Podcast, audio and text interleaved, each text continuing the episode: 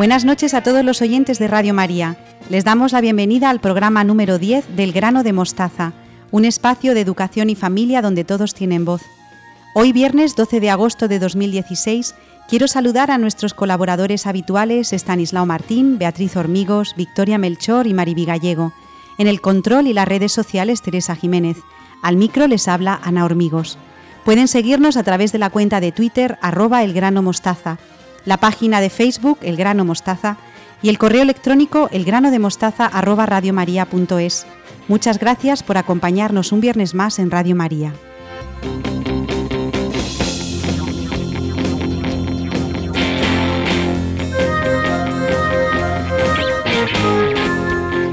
Queridos oyentes, un viernes más estamos felices de acompañarles en Radio María. Queremos compartir nuestro tiempo e inquietudes con ustedes con el objetivo de pasar juntos estos momentos de unión fraterna. Un saludo muy especial a todos nuestros oyentes que se encuentran enfermos, en medio de la prueba o del dolor, y especialmente a nuestros hermanos cristianos perseguidos. Junto con el Papa Francisco y con toda la Iglesia, los que formamos el equipo del grano de mostaza, queremos estar cerca del corazón de la Virgen María, Madre de la Misericordia. Desde Radio María animamos a los oyentes a colaborar con la Radio de la Virgen de una u otra manera, rezando, siendo voluntario o según los cauces que pueden encontrar en la página web www.radiomaria.es. Nos encomendamos con confianza a la intercesión de nuestra Madre María, asunta en cuerpo y alma la gloria celestial y reina del universo, para que ella nos enseñe a poner nuestro corazón en la esperanza de la vida eterna. Que ella nos ilumine en la siembra del grano de mostaza de hoy, 12 de agosto de 2016, en Radio María.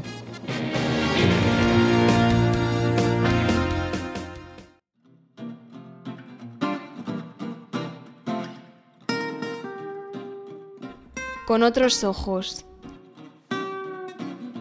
La sección de cine y literatura de El grano de mostaza.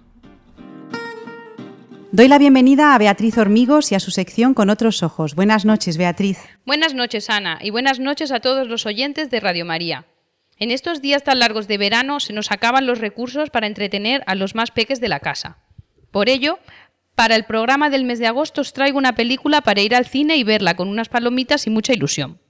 La película se titula Buscando a Dory, la nueva creación de los estudios Pixar.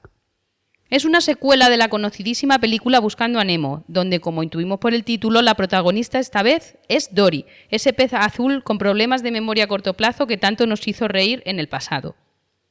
En su nueva vida en el arrecife, junto a Nemo y su padre, de repente le llegan a Dory una serie de recuerdos de su infancia. Siguiendo esos recuerdos, emprenderá un largo viaje en busca de sus seres queridos. De esta forma llega a la costa californiana. En el Instituto de Biología Marina de California conocerá a Bailey, una ballena blanca, Destiny, un tiburón ballena, y a Hank, el pulpo, que harán de guías para poder encontrar a sus padres y descubrir los verdaderos valores familiares. Podemos destacar al ver la película la necesidad que tiene Dory de encontrarse con su familia y conocer su verdadera historia. La importancia de la familia también se ve reflejada en la película del revés, que ya comentamos en esta sección, y en la que la protagonista descubre lo, que, lo fundamental del apoyo de sus padres en su desarrollo como persona.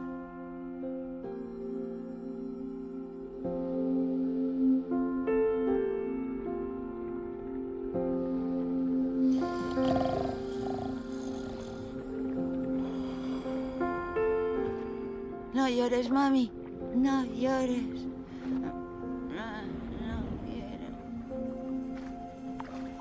Dory. Dory.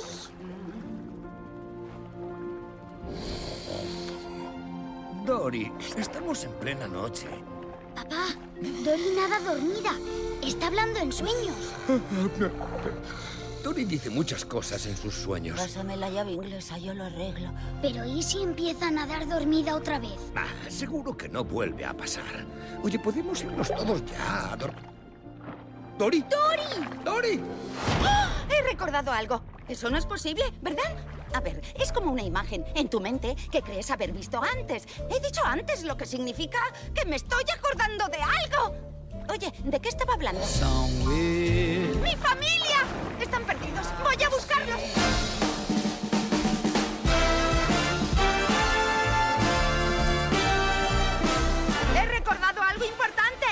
Algo importante. ¿El qué? ¿Algo de una gamba o No. de una ostra? No. ¿Un alga? No. ¿O algo? Nada. ¿Que nade? No, no. Tampoco quiero dar más información sobre la película porque lo que deseo es que la vean con sus hijos y disfruten de una tarde de cine con los pequeños. Y como siempre aconsejo, cuando terminen la película, hablen con sus hijos y enseñen, enséñenles a ver cine con criterio. Es decir, a extraer los valores que refuercen su educación y enseñarles a ser críticos con lo que no nos guste tanto. Muchas gracias, Beatriz, por esta película que vamos a ir a ver, por supuesto, al cine y te despido hasta el mes que viene. Muchas gracias, Ana, y muchas gracias a todos los oyentes de Radio María. Hasta el próximo programa. La familia cristiana, santuario, escuela y taller. Con Estanislao Martín. Saludo con mucho cariño a Estanislao Martín, que nos acompaña un viernes más con su sección dedicada a la familia cristiana. Buenas noches, Estanislao. Buenas noches, Ana. Muchas gracias por tu acogida y por tu, por tu, saludo al que correspondo con mucho gusto. Saludo también a todos los que hacen posible este programa y, por supuesto, a todos nuestros oyentes. Estanislao, estamos a mediados de agosto, el gran mes de vacaciones en toda España, con un sinfín de ciudades y pueblos en fiesta, celebrando una de nuestras fechas más populares y más queridas, la Asunción de la Virgen María. De cara a la educación, ¿hay algo que creas que podemos destacar apoyándonos en esta solemnidad de la Asunción de la Virgen María? Tu pregunta, Ana, me provoca una doble respuesta de contenido importante, de fondo. Por una parte, algo habría que decir sobre nuestras fiestas y el modo de celebrarlas. Por otra, hay una cuestión preciosa en torno, al cuerpo humano, al valor del cuerpo, que también puede merecer una consideración. En cuanto a nuestras fiestas y el modo de celebrarlas, tengo que decir que en esto hay luces y sombras.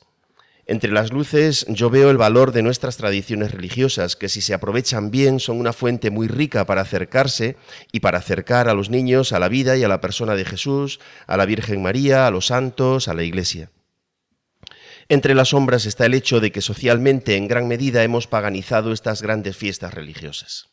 ¿Cómo es posible, Stanislao, que en una, en una, sociedad mayoritariamente cristiana como la española nos hables de que hemos paganizado las fiestas religiosas? Por una parte, habría que someter a análisis eso de que la sociedad española es mayoritariamente cristiana, pero bueno, eh, vamos a centrarnos en el tema de las fiestas. Quizá Stanislao eh, cristiana de tradición, ¿verdad? Bien, lo que va quedando. Aunque por otra parte también hay, hay mucho, por eso digo que habría que someterlo a análisis.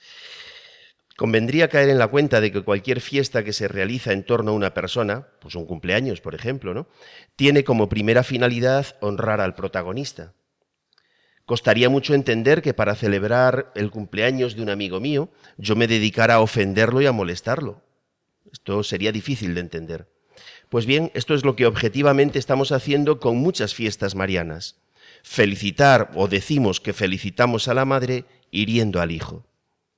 Como es la fiesta de la Virgen, junto a tradiciones que son muy sanas, por ejemplo las romerías, organizamos también auténticas bacanales en las que damos culto al consumo de alcohol y otras sustancias raras. Creo que no hace falta explicarlo. Junto a juegos populares que son divertidos, program programamos espectáculos y conciertos que no solo están lejos de la fe, sino que la contradicen abiertamente. A mí esto me duele, y me parece que hay que hacérselo ver a los pequeños y a los jóvenes, al menos los que queremos mantener la fe y educar en ella. Hay un texto del libro de Isaías en el cual el Señor, por boca del profeta, abomina de las fiestas con que acostumbraba a darle culto el pueblo de Israel, el pueblo elegido. A mí me parece que también hoy cabe aplicar este texto a muchas de nuestras fiestas. Si te parece, Ana, lo voy a leer. Dice así. Cuando venís a visitarme, ¿quién pide algo de vuestras manos para que vengáis a pisar mis atrios? No me traigáis más inútiles ofrendas, son para mí como incienso execrable. Novilunios, sábados y reuniones sagradas, no soporto iniquidad y solemne asamblea. Vuestros novilunios y solemnidades los detesto, se me han vuelto una carga que no soporto más. Cuando extendéis las manos me cubro los ojos, aunque multipliquéis las plegarias no os escucharé. Está tomado del libro de Isaías, como digo, del primer capítulo, versículos 12 al 15. Como se puede ver, son palabras fuertes y no son contra las fiestas, sino contra el modo de celebrarlas. Dios no ha mandado quitar las fiestas, sino santificarlas, hacerlas santas, celebrarlas santamente. Lo ha mandado expresamente en el tercero de los, sus santos mandamientos. Santificarás las fiestas. Decías, Estanislao, al principio de tu sección que la fiesta de la Asunción de la Virgen en cuerpo y alma a los cielos suscita en tu corazón un deseo de hablar de la importancia del cuerpo en la santidad, de que no nos salvamos solo con el alma. Claro, Ana. Eh, el tema del cuerpo a mí me parece muy atractivo desde el punto de vista de la fe, precisamente no, no solamente eh, desde la antropología, que por supuesto, pero desde el punto de vista de la fe, porque a nosotros se nos ha salvado, se nos ha redimido con un cuerpo, el cuerpo de Jesucristo. La redención no se ha llevado a cabo en la divinidad de Jesucristo, sino en el cuerpo de Jesucristo, en su carne, en sus huesos. Entonces, por esto el tema del cuerpo a mí siempre que puedo recurro una y otra vez a él. Ahora, eh, por lo que respecta a la Virgen María, cuando se medita con algún detenimiento acerca de este privilegio, el hecho de haber sido llevada al cielo en cuerpo y alma tras su paso por la tierra, pues no es difícil acabar fijando nuestra atención en el cuerpo, en el valor que tiene el cuerpo humano, porque lo que hoy celebramos no es solo que la Virgen esté en el cielo, eso ocurre con cualquier santo, conocido o no conocido. Lo singular que se da en ella, lo grandioso, es que está su persona al completo, cuerpo y alma. Y eso ya no se da con cualquier santo. Mejor dicho, no se da con ninguno. Por eso es un privilegio especial de nuestra Madre. Solo Jesucristo el Señor y la Virgen María están en el cielo en cuerpo y alma. Digo que en este privilegio que vemos, eh, que se da en la Virgen, aparece en todo su esplendor el valor del cuerpo humano, porque esto que ocurre de manera singularísima eh, con ella desde el principio, con la Virgen María, esto, esto es lo que nos espera a todos. Dicho de otra forma, nuestro cuerpo no es para la tierra, sino para el cielo. El cielo no es el lugar, dicho entre comillas esto de lugar, ¿no? No es el lugar solo del alma, sino del alma y del cuerpo. Así pues, primero, el cuerpo no es una parte desechable que hay en nosotros, como si fuera un envoltorio. Y segundo, el valor del cuerpo no está en los criterios habituales con los que solemos valorarlo. Dimensiones, fuerza física, velocidad, proporciones, salud, belleza, etc. El valor del cuerpo está en que es apto para el cielo. Me gustaría remarcar esto. El cuerpo es apto, es capaz de cielo. Está hecho para el cielo, es capaz de vida eterna. Una vez más, ahora desde la meditación en la Asunción de la Virgen María, hay que decir que no se puede jugar con el cuerpo, que tenemos que enseñar a usar el cuerpo a nuestros hijos, a nuestros alumnos, a los chavales, que no podemos frivolizar con él, que por una parte no le podemos despreciar y por otra no le podemos idolatrar, no podemos maltratarlo en ningún sentido. No lo permite su dignidad. Insisto, el cuerpo está hecho para el cielo. Si existiera el adjetivo, habría que decir que el cuerpo es cielable, es digno y capaz de estar en el cielo. Por lo tanto, Estanislao, estamos ante una de las grandes advocaciones de la Virgen María, que amó a Dios ofreciéndole su cuerpo y su alma. No se quedó nada para sí. Ella era toda de Dios. Qué maravilla tener una madre así. Seguro que este hecho, Estanislao, te ha inspirado algún escrito que podrías compartir con los oyentes de Radio María. Bueno, pues alguna cosilla hay por ahí. Eh, si a ti te parece bien, Ana, para terminar, me he traído un poema que dediqué hace años a esta fiesta de la Virgen y me gustaría que lo leyeras tú. ¿Te importa leerlo? O oh, me encantaría, Stanislao, ya que me lo pides tú, lo que quieras. Se pues titula A la Asunción de Nuestra Señora. Pues venga, vamos con ello. La gloria que ya está abierta hoy abre más todavía sus portones y sus puertas, porque una mujer María entra triunfante en el cielo, revestida de alegría. Arrebatada del suelo, eternamente doncella, Hoy sube al cielo una estrella, y no es estrella fugaz. Está la muerte de duelo, está de luto la tierra, está de negro la guerra, y está de blanco la paz. El cielo bulle de fiesta en feliz algarabía, los ángeles en orquesta cantan a coro, Señora. Desde hoy y desde ahora está la gloria más llena y la tierra más vacía. Que llega la Nazarena, la Madre de Dios, María, su tierra transfigurada no tiene sitio en la tierra, por eso no se la entierra, por eso sube elevada con su cuerpo virginal, para ser incorporada a Jesucristo total, y para ser coronada con cánticos de grandeza y pulcritud cristalina, como reina de belleza e inmaculada pureza, por una mano divina. Señora, aquí no termina tu vocación maternal, ahora María empieza desde el reino celestial. Después de este maravilloso poema compuesto por Estanislao Martín, despedimos a nuestro colaborador poeta hasta el mes que viene. Muchas gracias, Estanislao, por compartir con todos nosotros, todos los oyentes de Radio María, estos retazos de tu alma. Hasta septiembre. Hasta septiembre, Ana. Hasta septiembre a todos los oyentes, a todos los que colaboran y hacen posible el programa. Gracias a ti y a todos los demás. Adiós. Adiós.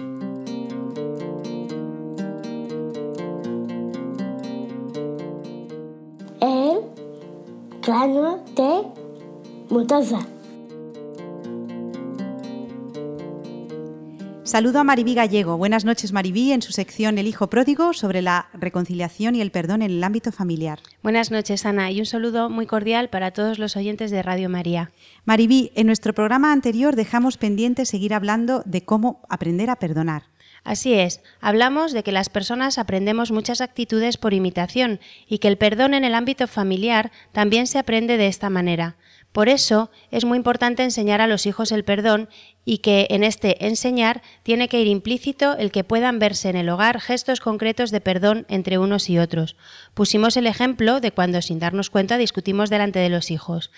En estos casos lo mejor era que lo antes posible la pareja se perdonara mutuamente y que los hijos pudieran percibirlo con sencillez. El ejemplo es la mejor manera de enseñar el perdón. Maribí, ¿habría otra, otras maneras de aprender a perdonar? Claro, claro que sí. No importa que en nuestra familia no haya o no hayamos tenido estos ejemplos, estos testimonios cotidianos y reiterados de perdón, porque existen maravillosos modelos a imitar y están al alcance de todo. Nuestro acercamiento a estos testimonios de perdón nos abrirá en el camino. El primero, por supuesto, nuestro Señor Jesucristo. No es necesario decir mucho más. Ya hablamos en su momento, el Viernes Santo, de sus palabras, Padre, perdónalos porque no saben lo que hacen. El Señor es el modelo a seguir en todo, y claro está, también en el perdón y será siguiendo a la persona de Cristo como muchos alcanzarán la santidad y así pueden ser propuestos por la Santa Madre Iglesia como modelos también a imitar por todos nosotros, el pueblo fiel. Desde luego, Maribí, ¿cómo no tener en cuenta el valor de tantos testimonios de perdón en la Iglesia?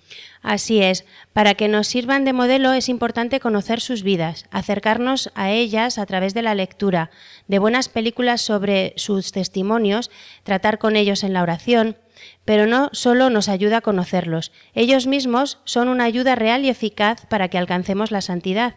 El Papa Francisco en la Misericordia Vultus dice, La Iglesia vive la comunión de los santos. En la Eucaristía esta comunión, que es don de Dios, actúa como unión espiritual que nos une a los creyentes con los santos y los beatos, cuyo número es incalculable.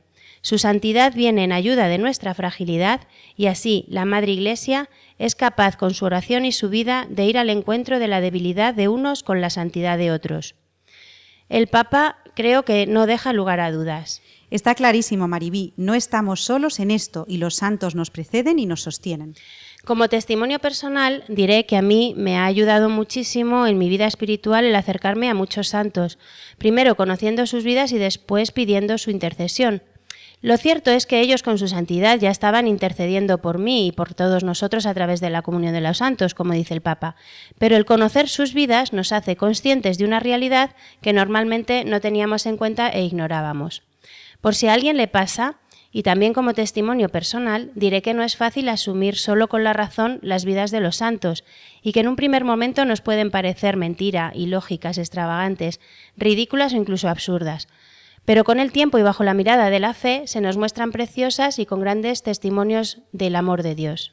A mí, Maribí, me ha pasado esto con una gran santa que ahora es de mis favoritas y espero que me esté recibiendo a las puertas del cielo cuando me muera, que es Santa Teresita del Niño Jesús. Qué curioso, a mí me ha pasado lo mismo. Recomiendo a nuestros oyentes del grano de mostaza que se acerquen al libro Historia de un alma y que tengan la paciencia de pasar los primeros capítulos, que, sí, sí. que pueden ser considerados un poco ñoños. Pero luego, Maribí, Perfecta, completamente de acuerdo. Es Ana. que sé que hay mucha, a mucha gente que le ha pasado lo mismo, pero les aconsejo que lo lean y que, y que aguanten, porque Santa Teresita es doctora de la Iglesia por algo. Efectivamente.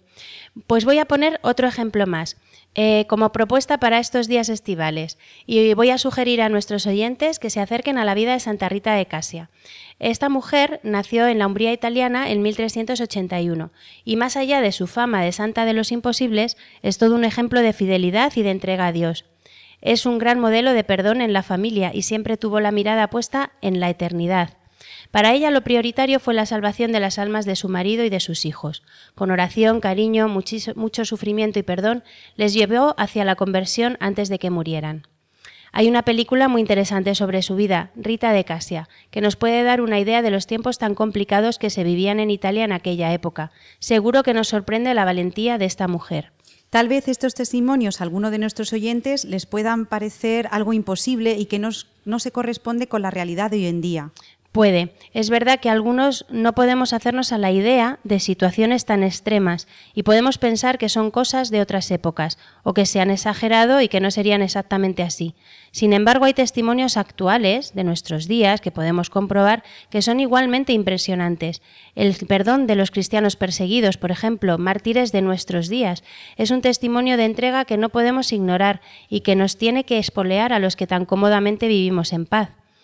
En esa llamada a la comunión de los santos de la que antes hablábamos, podemos hacer nuestras sus vidas con las palabras de San Pablo dirigidas a los primeros cristianos para que estuvieran en comunión con los que eran encarcelados y martirizados. San Pablo pedía así: Acordaos de los presos como si estuvierais presos con ellos, de los que son maltratados como si estuvierais en su carne. Realmente, Maribí, son testimonios llenos de perdón y de fidelidad a Jesús. Pero podemos incluso ir más lejos, si cabe. Hay más testimonios increíbles de los que podemos aprender muchísimo y cuestionarnos muchas cosas también. Son casos de arrepentimiento sincero y de petición de perdón a víctimas de atrocidades, asesinatos, extorsiones, corrupción. Vamos a escuchar un audio de un vídeo que recomiendo a nuestros oyentes que lo vean en cuanto tengan ocasión. Espero que aunque solo escuchemos los testimonios sin ver la imagen, se entienda y nos demos cuenta del inmenso valor de estos testimonios. ¿Te parece bien, Ana? Me parece estupendo, Maribí, además te lo agradezco mucho. Vamos a ello. En los últimos meses he conocido a personas que han hecho mucho daño.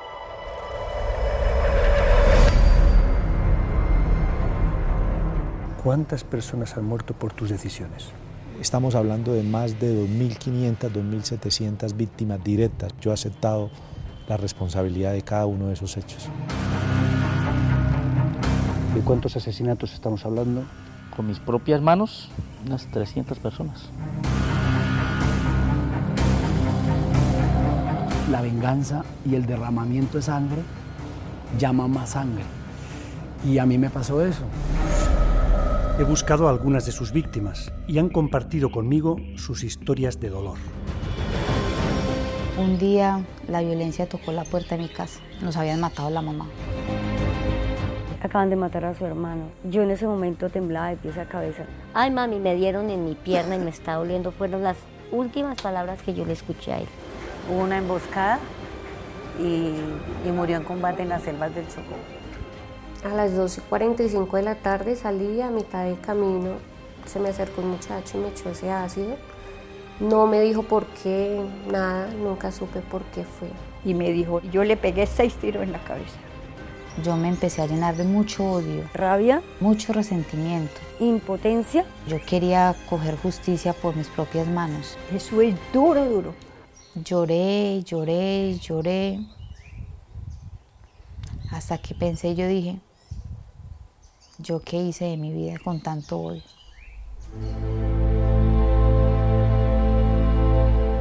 ¿Hay algún modo de romper esa espiral de odio y de tristeza? Se puede mirar con paz a la persona que mató o que ordenó matar a tu propia hija? ¿Es posible amar a un enemigo? Yo decía que yo no lo perdonaba, que primero me moría pues.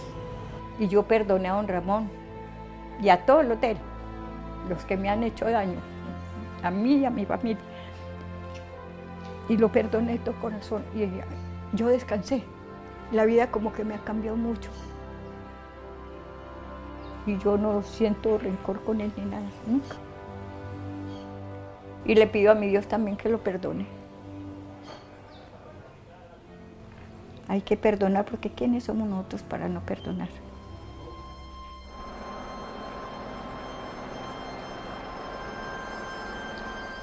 Yo ahí entré a sacarle a su hijo para matarlo. Y fue brutal como entramos. Vuelvo a entrar a esa casa, como 10 años después. pero a pedirle perdón a ella. A mí me decían, ¿usted cree que a mí me matan un hijo y yo voy a perdonar? Yo le digo, si puede uno perdonar. Si puede uno perdonar. Dios le da a uno ese valor de perdonar. Y perdonar es un don que el Señor nos regala, que Dios nos, nos manda.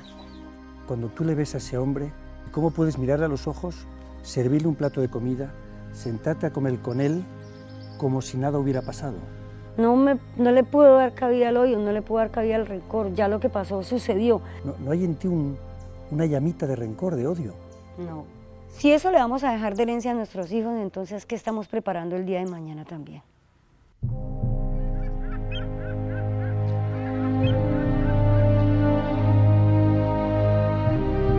Solo vine a entender el sufrimiento que causó esa organización que yo dirigí cuando tuve la primera oportunidad de sentarme frente a las víctimas y ver en sus expresiones todo ese dolor de unas heridas que serán incurables en el corazón de ellas. Y solo vine a entender la grandeza de Dios, de su bondad y de, su generosidad cuando esas víctimas, a pesar de tanto daño, perdonaron.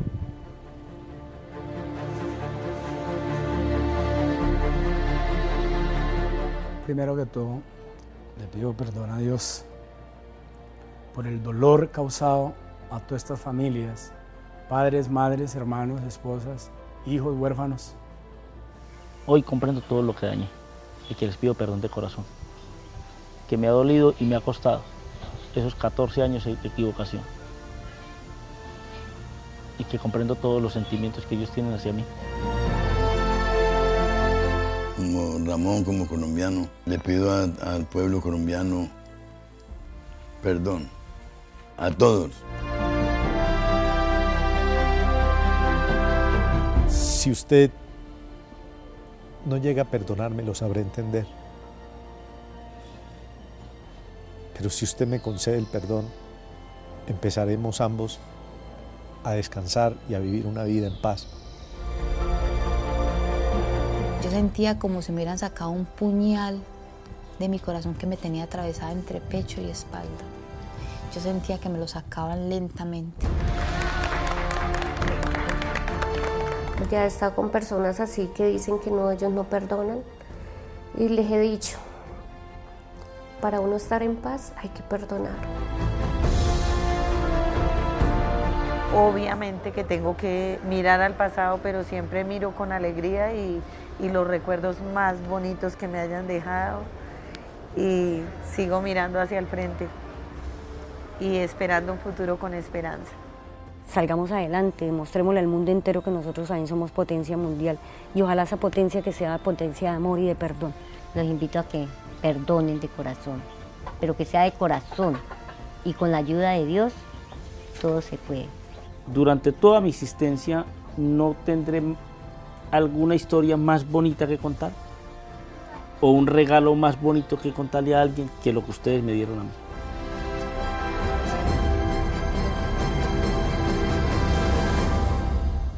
Para producir esta película sobre el perdón necesitamos tu ayuda. Hasta ahora hemos podido filmar estos encuentros de reconciliación en Colombia, pero queremos mostrar que el perdón es eficaz en cualquier parte del mundo y que hoy está sanando corazones en Siria, en Irak, en Israel, en Estados Unidos, en Panamá, en Irlanda, en España, en Ruanda, en Sudáfrica, en cualquier lugar. Y queremos contar que el perdón puede con todo, desde con pequeñas rencillas hasta con grandes odios históricos que hemos heredado de nuestros antepasados.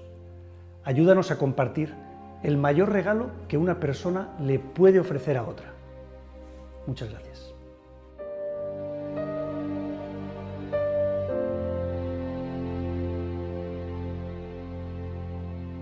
Mm, Yo cada vez que escucho estos testimonios no puedo evitarlo, se me ponen los pelos de punta.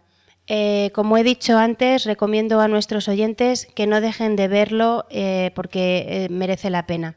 Pueden buscarlo en internet poniendo el nombre de la película, El mayor regalo, y el de la productora, Infinito más uno. Desde luego, mm, lo que es seguro es que no les va a dejar indiferentes. No puedes, cuanto menos, evitar plantearte qué habrías hecho tú en su lugar. Pues te doy muchas gracias, Mariví, por traernos este vídeo, aunque siempre nuestras canciones también nos alegra eh, que nos traigas vídeos interesantes para todos nuestros oyentes en esta tu sección El Hijo Pródigo sobre la reconciliación y el perdón en el ámbito familiar. también te doy muchos recuerdos para tu marido Nacho, que sé que te ayuda muchísimo, y para tus tres hijos maravillosos, porque siempre nos acordamos de Rafa, que le tenemos en el principio de tu sección. Muchas gracias a vosotros, a todos los oyentes un saludo y les encomiendo a la Virgen de la Asunción que vamos a celebrar estos días. Bueno, pues adiós, Mariví. Adiós.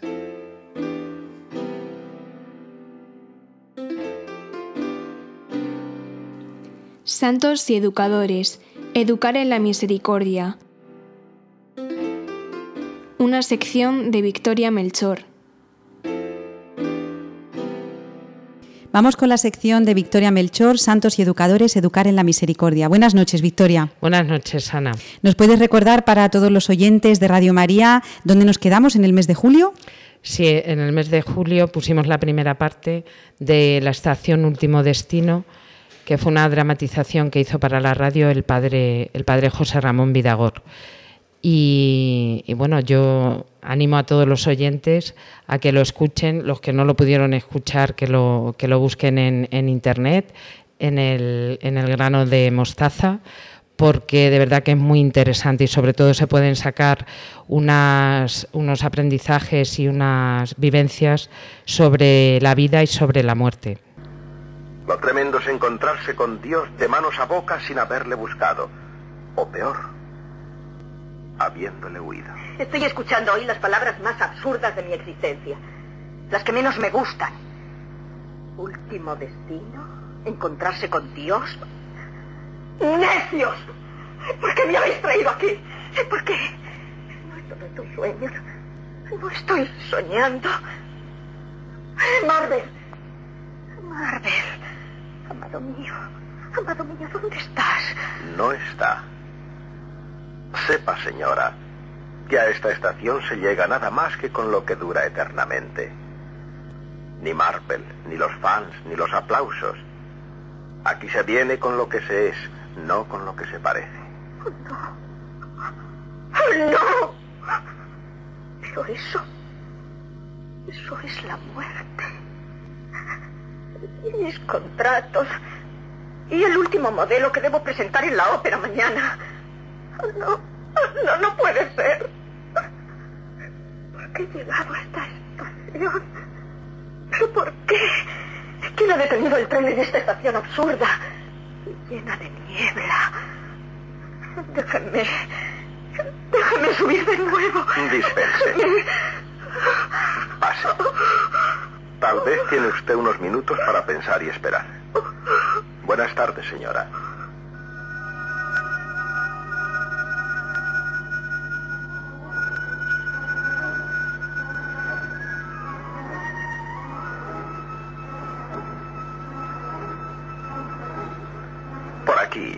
Por aquí, abuelo.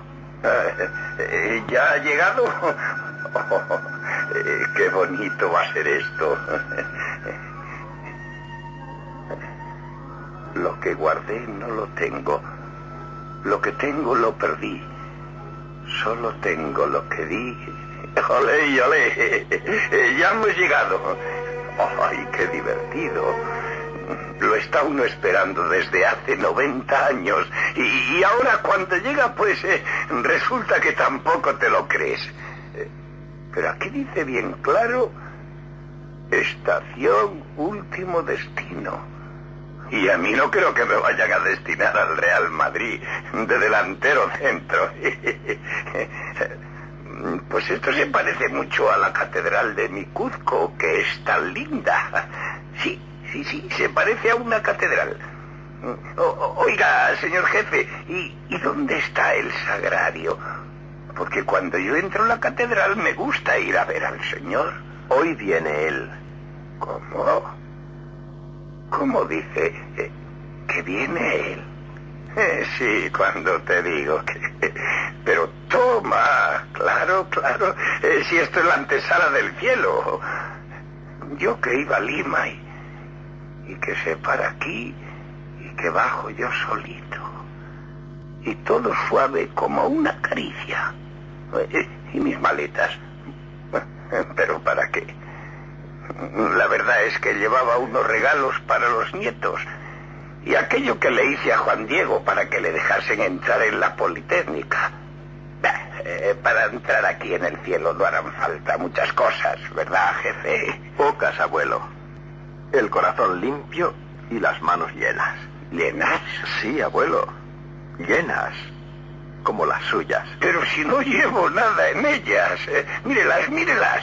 Limpias, y eso sí, que mi hija María es muy cuidadosa de su padrecito. Pero llenas... ¿Me las deja ver? Extienda las palmas, por favor. Anda, pero es que me va a echar la buena aventura. Eh, mi- mira tú que la puerta del cielo y con estas supersticiones. No, abuelo, no. Nada de buena aventura. Quiero leer.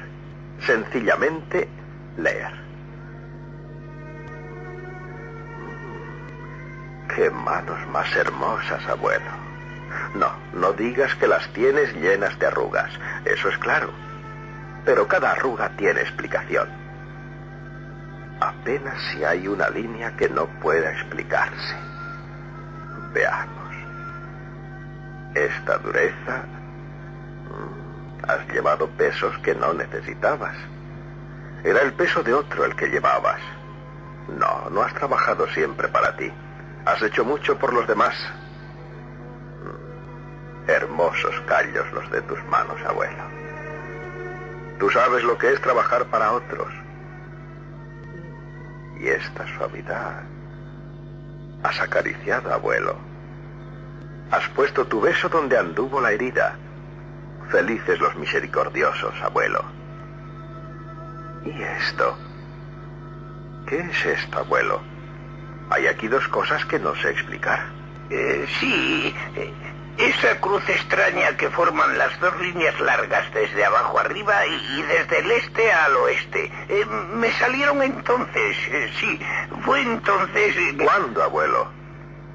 Es como una cruz redentora.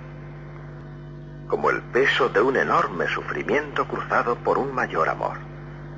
¿Cómo fue esto, abuelo? No es nada. Eh, en una ocasión me pagaron mal por bien. Había dado cariño, había dado justicia, había dado mi dinero, lo di todo. Y me pagaron con traición, y me pagaron con cobardía. Fue a mis 45 años. Ay, ¿Cuánto me costó perdonar? Creí que no podría, pero me acordé de Jesús. Perdónales, porque no saben lo que hacen. Y puse mi otra mejilla para que me golpeasen aún más. Y, y- y me golpearon. No, no, no te asustes, eh, eh, ya ves. Ahora, en la estación última, en el umbral de la muerte, me alegro de haber perdonado. Ya decía yo que era como una cruz laureada. ¿Y esto? Esto lo he visto yo en otras manos. ¿Qué era? Ah, ya. Pero tú has rezado mucho, abuelo. Has rezado mucho. Sí, mucho. ¿Y quién puede dejar de rezar? He pedido misericordia. Todos tenemos que suplicar misericordia. Por eso tengo confianza ahora. ¿Eh? ¿Qué, qué es eso? Vísperas, abuelo. Las vísperas. Pase dentro, abuelo, y espere. Ya falta poco. Que van a parar al mar. Sí. Nuestras vidas son los ríos que van a parar al mar, que es el morir. Allá van los señoríos a acabarse y consumir. Allá vamos todos. ¿Qué llevamos? No sé. Pero no creo que sea lo más importante. Lo que guardé no lo tengo. Lo que tengo lo perdí. Solo tengo lo que di. ¿A usted también le han detenido aquí, abuelo? ¿Ha estado con ese antipático jefe todo estirado, todo orgulloso? Sí, sí, señora. Hemos llegado. Todos llegamos. Ya ve usted. Usted es tan joven y, y tan bonita también. Gracias por lo de bonita. Pero, ¿a dónde dice usted que llegamos? A donde la belleza se convierte en polvo, señora. Están alzando un puente para pasar al cielo si queremos. ¿Eh? ¿No oye? ¿No oye? ¿De qué habla, abuelo? ¿Usted también? ¿Qué puente es ese? Es que... Es que vamos a morir. Sí, hemos llegado, pero no, no se asuste, no, no, no, no te asustes. ¿Me dejas que te llame de tú? Ante la muerte todos somos hermanos pequeños. Bah, no te asustes, pequeña hermana mía. Vamos a encontrarnos con Jesús, nuestro amigo. ¿Amigo? ¿Quién es ese hombre? No le conozco. No le conozco. Tengo miedo, abuelo. Ay, no temas, pequeña, no temas. ¿No has hecho nada bueno en tu vida? Bueno, bueno. He tirado la vida. He besado muchos labios mentirosos. He vendido muchas almas. He olvidado a los que sufren. He hecho gastar a los hombres el dinero que no tenían. He frustrado los hijos que pudieron ser. Y no quise que fueran porque me quitaban el tiempo y el dinero. ¿Qué he hecho de bueno? Recuerda, hija. Recuerda. ¿No llevas nada hermoso contigo? Nada de lo que ahora hace falta. Nada. He estado leyendo ese cartel con el que decoran esta sala. Y me he desesperado. Mira, mira. El reino de los cielos es de los pobres. Es de los que acarician humildemente a quien les hace daño. Es de los puros. Es de los que piensan en los demás. No. No es de los que hemos buscado solo el aplauso. No es de los que hemos zancadilleado a otros con envidias, celos. No es de los que nunca hemos sabido llorar sobre el pecho de Jesucristo. No. No. No, no, no, no. Aún así, sí, sí es para ti. Solo te falta una cosa. Ya no hay tiempo. Sí, siempre hay tiempo mientras podamos amar. Mujercita, ¿tienes enemigos? Sí. Los tenía. Los tengo. Y, y, y no puedes perdonar. Perdonar. Perdonar. ¿Para qué? Para que puedas rezar el Padre Nuestro. Para que puedas decirle al buen Dios, perdóname como perdono. Sí, mujer. Todos en esta hora necesitamos perdón. Todos necesitamos el pan de Dios. Creo que es hora de rezar. ¿Sabes rezar? No, abuelo. Creí que eso era cosa de locos. Pero tú me das confianza. Ayúdame. Ayúdame, abuelo. Padre nuestro. Padre nuestro. Padre. Padre. Que estás en los Que cielos. estás en los cielos. En los cielos. Padre. Pero mío. Mío no lo será. ¿Por qué no? Dios es Padre de todos. Es Padre nuestro. Es lástima que le hayas conocido tan tarde. Pero Él no te ha ignorado nunca. Un padre nunca olvida a sus hijos, sobre todo si ha muerto para ellos. Padre. Padre. Quisiera saber si habrá un sitio para mí en tu reino. Acuérdate de mí cuando estés en tu reino. Nunca te conocí. Hermosura tan antigua y tan nueva. Nunca te conocí. Nunca te amé. perdónanos nuestras deudas, así como nosotros perdonamos a nuestros deudores.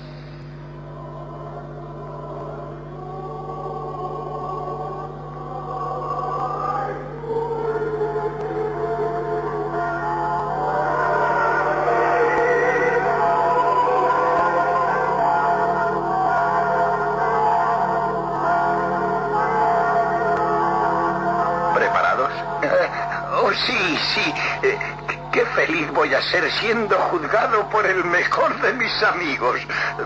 Ven, Señor Jesús. Ven, Señor Jesús. Usted también, señora. Yo también. Perdónanos nuestras deudas, así como nosotros perdonamos a nuestros deudores. Por esa puerta tengan la bondad. Hemos entrado por aquella. Pero por ahí ya no se vuelve. Ya no se vuelve. ¿Usted querría volver? Sí. Sí. No. Quería regresar para volver a empezar. Para no venir aquí con las manos vacías. Quisiera llegar otra vez, pero con las manos llenas, como las del abuelo. Es pena. Sí, es pena. Pero no es posible ya. Pero vaya al encuentro de aquel a quien no conoció. Lleve siquiera su humildad, lleve su miseria. Es pena que no haya sabido usted dejar el mundo mejor de como lo encontró. Y ahora, adiós. Voy a recibir el tren que llega de Londres y el de París. Es pena que todos los días tenga que oír el mismo lamento tan repetido. Sí. Todos creen que tendrán tiempo de preparar su último destino. Todos olvidan lo único verdaderamente importante. Solo algunos se acuerdan de vivir con el amigo a cuyo encuentro vamos ahora. Pero unos llevamos lo de otros. Siempre convendrá que alguien sepa morir por otros. Vamos, hermanita, vamos al encuentro de Dios y recemos. Padre nuestro que estás en los cielos, santificado.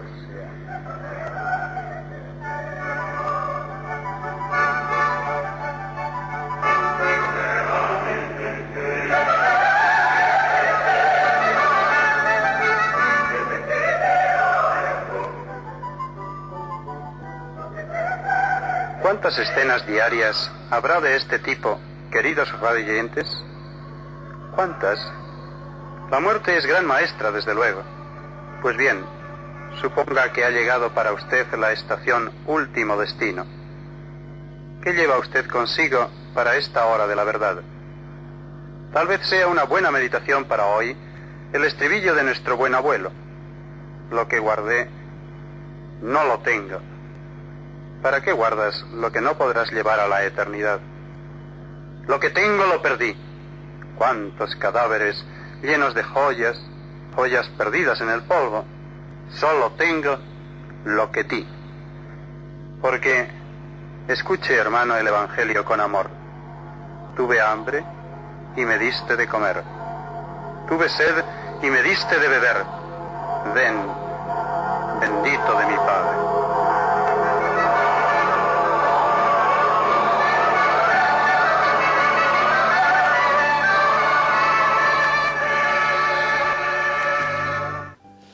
Acabamos de escuchar el fin de eh, La Estación Último Destino, esta dramatización que hizo el padre José Ramón Vidagor hace ya uño- muchos años y tanto Victoria como yo tuvimos el privilegio de conocerle, de recordar muchas de sus eh, homilías, de sus dramatizaciones, porque era no solamente un magnífico sacerdote, un gran educador, sino un maravilloso actor, Victoria. Sí, sí, sí.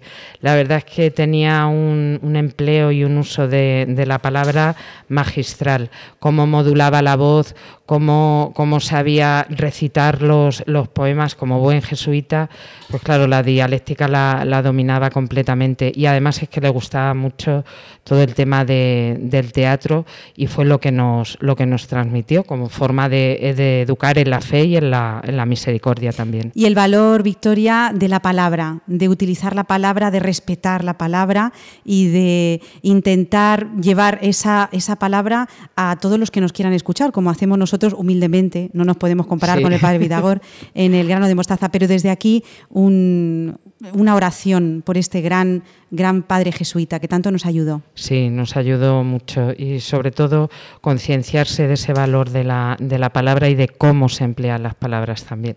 Bueno, Victoria, pues muchas gracias. Después de este programa de agosto nos volveremos a ver en el grano de mostaza en septiembre, en un curso nuevo. Sí, sí, sí. Esperemos, esperemos que sea así y también durante este tiempo para descansar que falta, falta nos hace también a todos. Muchas gracias, Victoria. Gracias a ti, feliz verano a todos los oyentes de Radio María.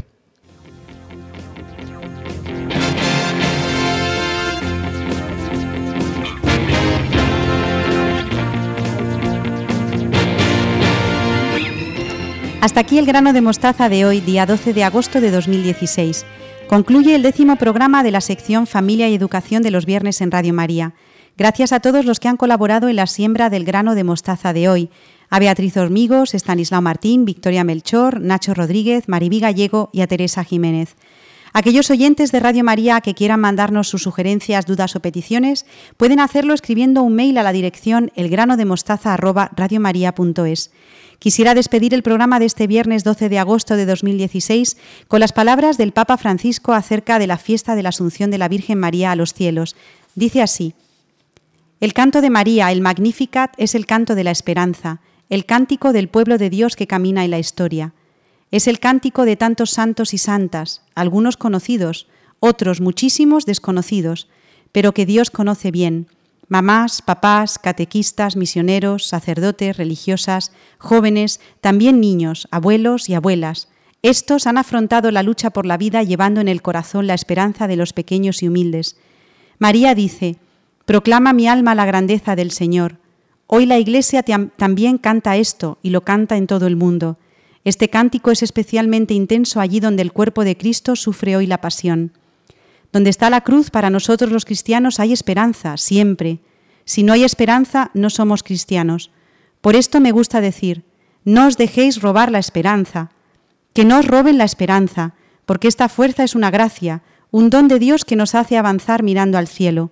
Y María está siempre allí, cercana a esas comunidades, a esos hermanos nuestros, camina con ellos, sufre con ellos y canta con ellos el Magnífica de la Esperanza. Con estas palabras del Papa Francisco nos despedimos hasta el 9 de septiembre de 2016 en el programa El grano de mostaza. Les ha hablado Ana Hormigos. Muchas gracias por seguirnos en Radio María. No se olviden de que tenemos una cita pendiente en las ondas. Que Dios les bendiga.